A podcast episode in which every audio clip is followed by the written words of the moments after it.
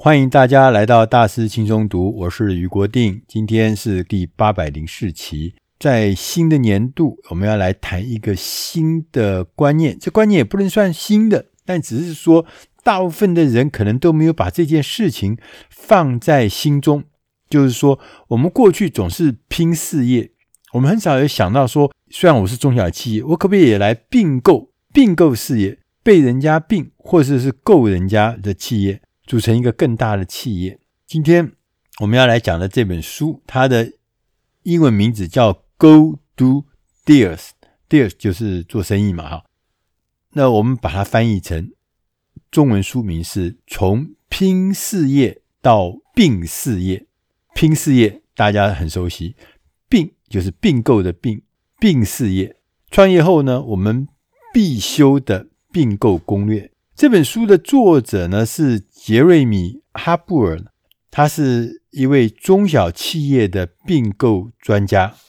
杰瑞米·哈布尔在多年来曾经帮助超过上百件哦，超过上百件的并购案，所以他是在这个领域里面一位非常著名的专家。他曾经在很多地方呃做过，譬如像英国的白金汉宫、英国的国会大厦提供资讯管理。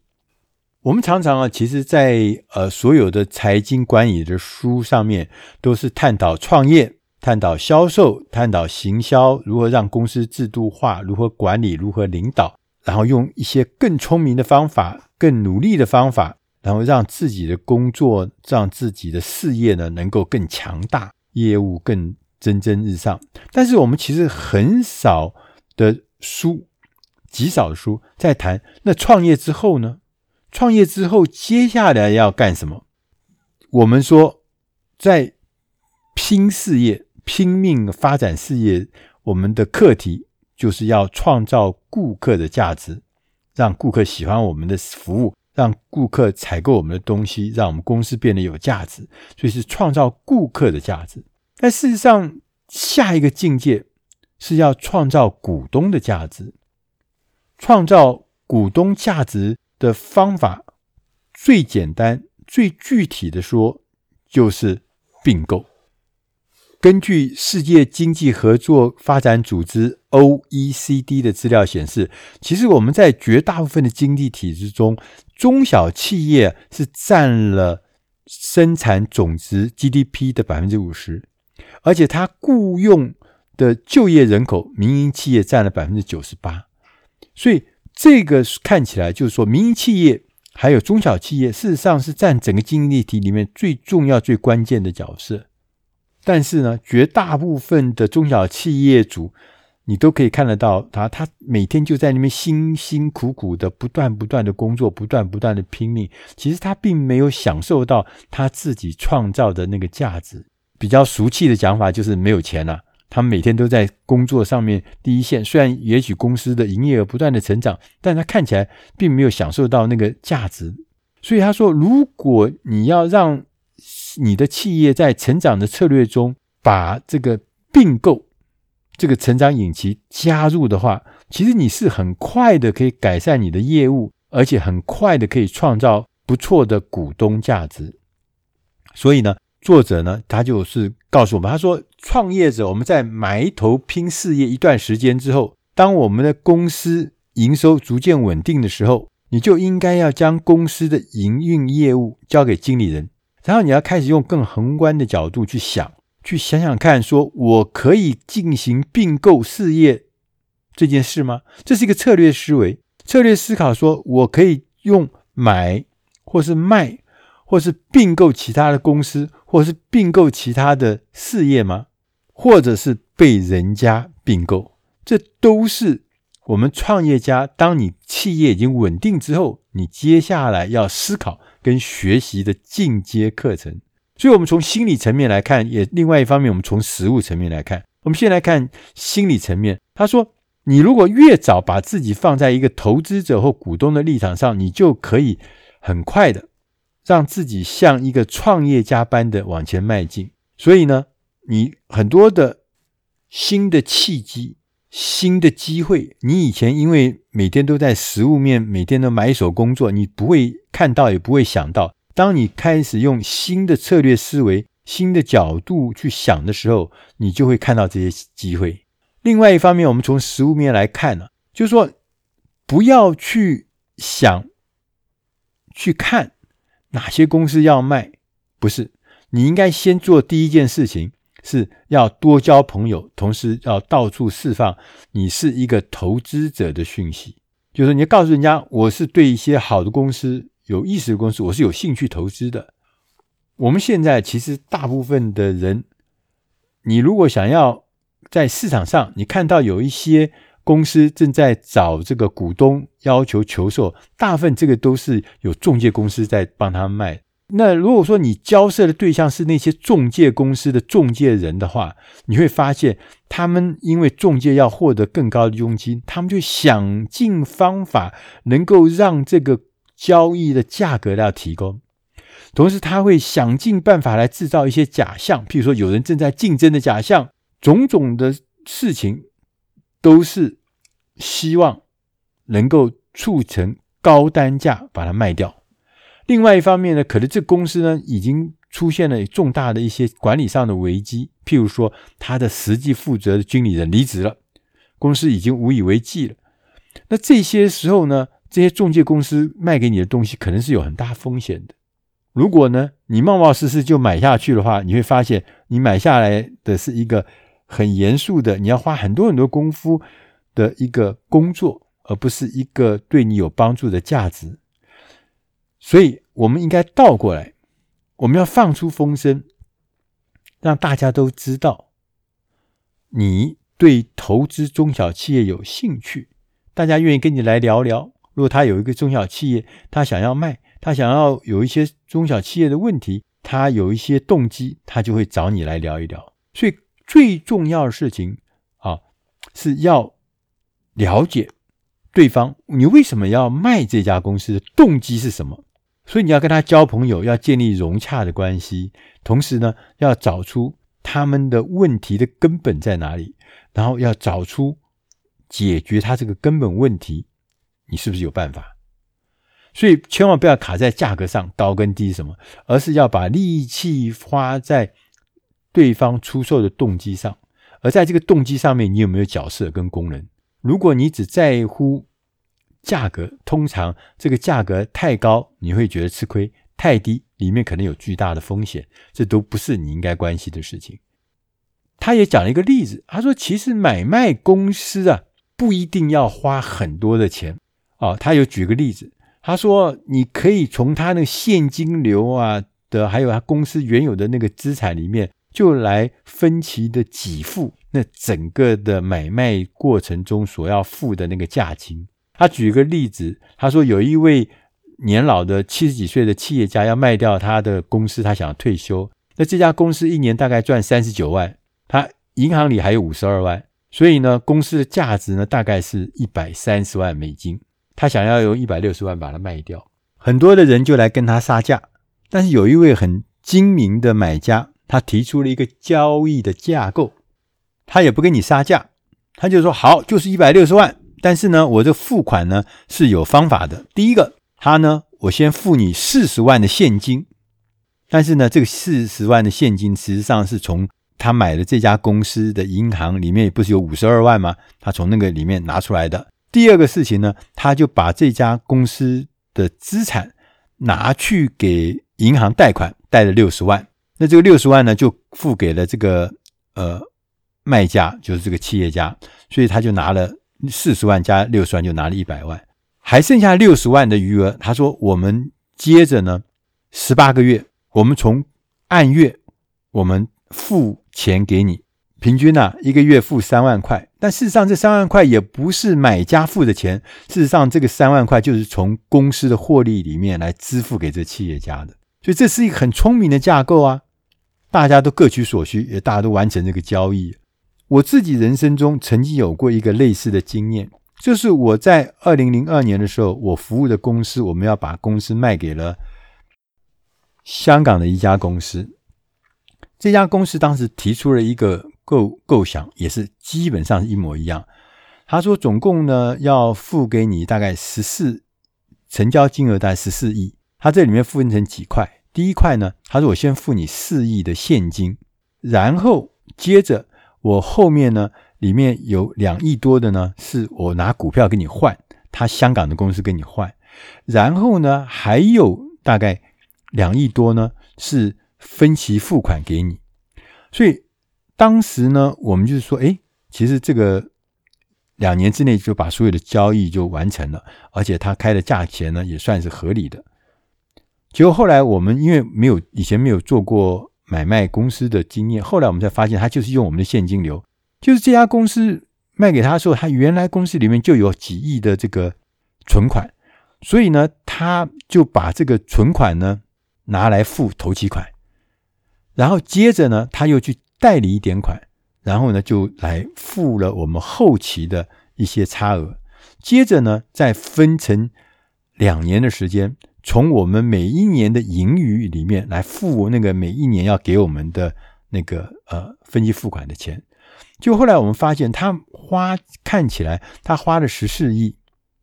买了一家公司，事实上他全部全部他真正的付出只有那两亿是贷款的，对，那那个贷款很快的又从公司的获利里面又把它支付完毕，所以严格讲起来。根本就没有付到钱，他就把这家公司接走了。所以说，像这样子的买卖公司不花一毛钱的事情，事实上在并购这里面是常常可能会发生的。接着我们来看看收购标的，我们要去收购一家公司，它有两个收购的目的，第一个是叫战术性收购，第二个叫做策略性收购。什么叫战术性收购呢？就是说，这个公司你买进来之后呢，它的产品或它的服务可以增加价值，增加我公司的价值，可以补强啊，我收购标的物，让我现在缺乏的东西可以一透过收购就增强了，那就是我就变得更厉害了。另外一种叫策略性收购，就是说我收购以后，我可以扩大我的规模。可以带领我进入新的市场，或是新的领域。这种策略型的并购呢，它最好这个公司你买来的时候是没有债务，因为债务可能会是一个地雷。同时呢，原来就经营这家公司非常有绩效的管理阶层，要全部应该尽量把它留下来继续经营。这也是我们当时我们卖给香港的时候呢，一样的事情，他就要求我们所有的这些管理阶层人留下来继续经营。就留下来以后，我们的营业额、我们的获利不断的成长，所以他最后呢，他赚了很多很多倍的这个利益。接着我们来看并购的方法，并购的方法有三种，一种叫合并，一种叫做买进或买断股份，第三种呢叫做聚集或者说是整并的收购。这个合并啊，是大家都熟悉说，说啊，这个用股份啊来代替现金。然后我们合并换股，然后变成组成一家这个呃组成一家公司，但是呢，就是大公司小公司，小公司拿到大公司的股票，所以呢，小公司就融入了这个大公司里面。这个合并呢，通常有很多的呃优点跟好处。第一个，合并之后呢，可以有一些综效，譬如像交叉销售，把这家公司原来制造的东西卖给了。合并的另外一家，那东西就会变多。同时呢，可以把这个实物经营呢变得有综效。怎么说呢？比如说有一家公司负责很擅长行销的，另外一家公司是很擅长营运的，营运管理很强。这两家如果合并在一起呢，它就会变成一个在这两方面行销也很强、营运也很强的大型企业。要不然是可能只是两家中型或小型的企业合并在一起就会变很强。同时呢，透过合并呢，可以扩大规模，你可以碰到更多潜在的客户，而且呢，因为你规模大，你可以去争取到大的合约，赢得大的业绩成长，所以这规模会扩大。同时合并之后呢，也可以很多的人就把合并出售公司作为他退休接班计划。就说因为我我公司我年纪大了，我经营的公司也不错，但是我也不知道该怎么办。我接班人，我的小孩也不一定愿意来接班，所以就把它合并到一个更好的公司，为现在所有公司的员工，还有所有公司的股东，为他们找到一个新的好的出路，而且是下一波的成长。这就是合并的好处。第二种形式呢，叫做买进或卖断股份 （buy in, buy out）。买进或买断股份呢，这是我们大家。除了想象说，哦，我给你多少钱，我给你多少的利益，然后你把股票买给卖给我，或者我的股票卖给你或买断，这是一种我们熟悉的。但事实上，在这中间有很多新的变化。它其中有一个变化是说，他说，如果你去发现一家公司，它有它有一些营运上的问题，比如它有现金流的问题，你可不可以帮他解决？那你可以跟他谈条件，你可以用你的服务解决他现在问题的服务。来换取股权，然后问题解决之后，那公司就有权利把这个当时换到的股份再卖还给原始的这家公司，因为他已经公司的问题已经解决了。譬如说，他说你跟对方达成一个协议，如果在未来一年我让公司的利润增加十万块美金，我就可以取得公司百分之二十五的股份。当这个公司呢，利润真的就增加了之后，那他可以用他增加的利润，把当时的百分之二十五的股份再买回来，也同时也可以说不要买回来，他就把这整家公司，因为他利润上上升了嘛，所以高价的把这家公司把它卖掉。所以 buy in 或 buy out，它不是只有买断买买，它是有很多的架构跟选择的。第三种呢？是叫做整并、整合、合并。我们自己呢，我也有一点经验，就是呃，我们在公元两千年的时候，当时呢有好几家公司、好几家出版社，我们大家呢组合、联合组合、合并成了一家公司，叫做城邦出版集团。这大家可能在台湾的人都知道。这家公司合并以后呢，它的营业额就当时就高达六十几亿，它的这个员工也就变成了有超过一千五百人。那这个规模在当时是全台湾最大的出版集团。那在这个整并之前呢，事实上它就是一家一家一家的小型的呃出版公司。那这里面包含了 PC Home，它是出杂志的，而且是电脑杂志，包含小城邦城邦出版。他这个是原来是做这个很多什么猫头鹰啦、什么脸谱啊、商周出版啊这些出版社出书的，他们呢原来都小小的经营，然后他把它合并成一家公司。然后还有就是商业周刊这个杂志社，还有就是农农这个讲这个时尚跟医美的，还有一个就是尖端是讲青少年文化，包含动漫啊、漫画啦这些。那这五个单位呢，本来都是。中小型的企业，可是当他把它集合在一起，变成一家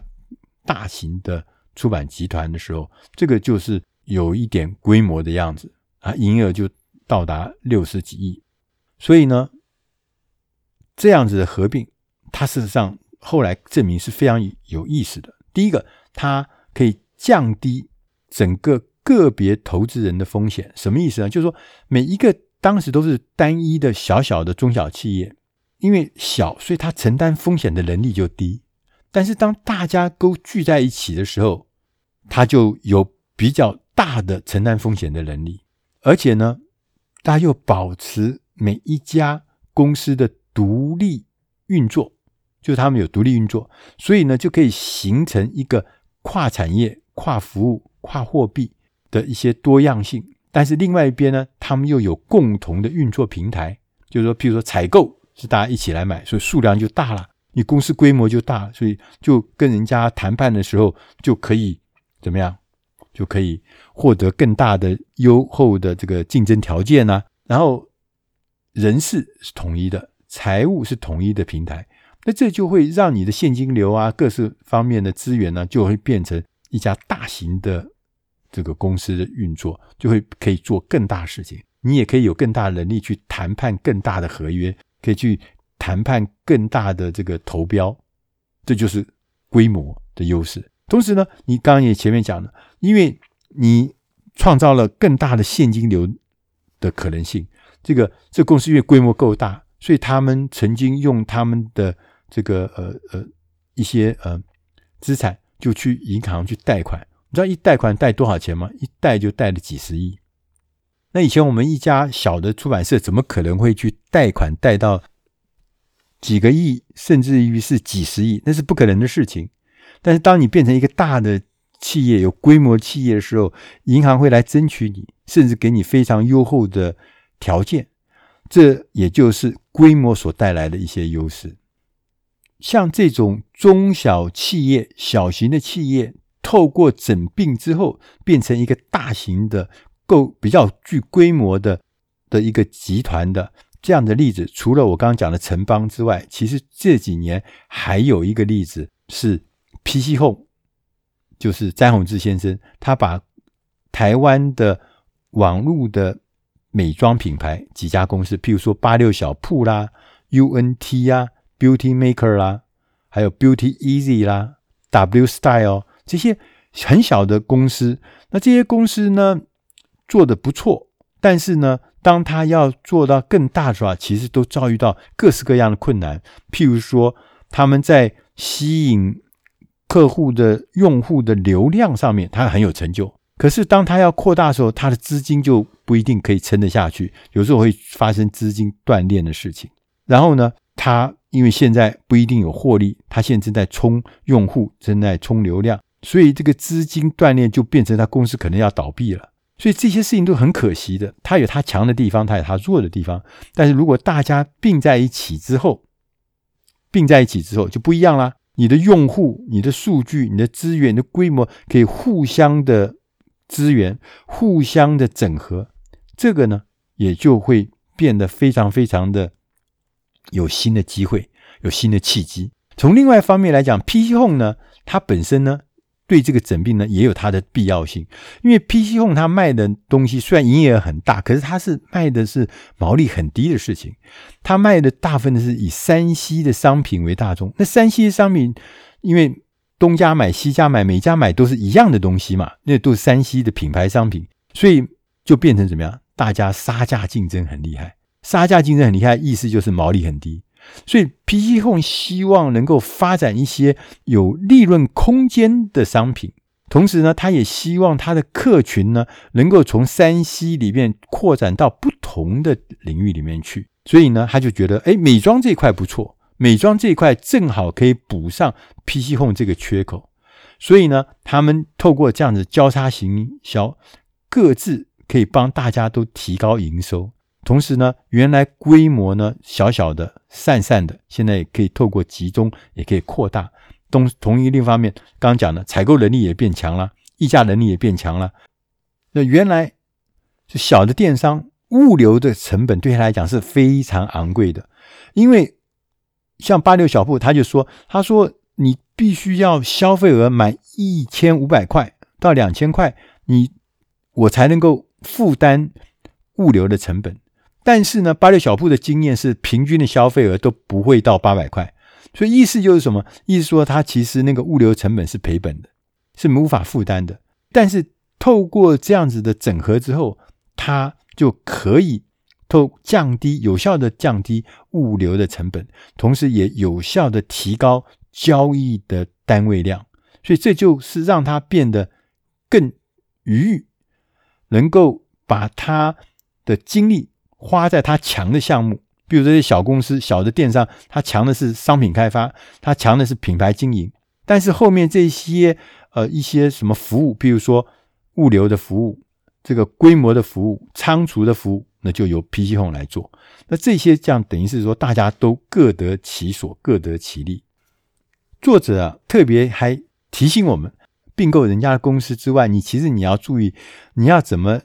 留意啊？自己的公司什么才是最好的出售时机？就你不只是买别人家，你还想卖掉自己的公司。如果你的公司和一家大公司签了一个很大的合约，这是一个卖出的好时机。如果你今年的业绩是最好的一年，是历来这几年最好一年，这是卖出的时机。对，他说：“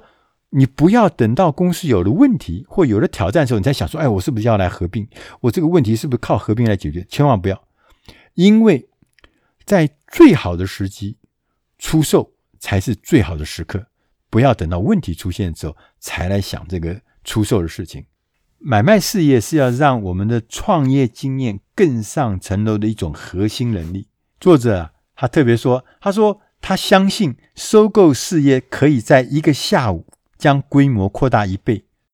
或者是一个下午可以让你的公司突破进入下一个阶段的方法。这就是并购或是买卖事业关键的能量。作为一个创业家，作为一个经营者，买卖公司确实是我们应该在纳入我们的思考的范围之一，而我们不是像以前。天天想着事业要永续经营，而且是由自己来独立的完成这个永续的任务，那是不容易的，也是不太可能的。所以，透过合并并购，可以让你的企业才真正的永续的延续它的下一阶段的生命。以上的内容是出自《大师轻松读》第八百零四期，从拼事业到并事业。我是余国定。希望以上的内容对你的生活、对你的事业、对你的工作都能够帮上忙。谢谢大家收听，我们下集再会。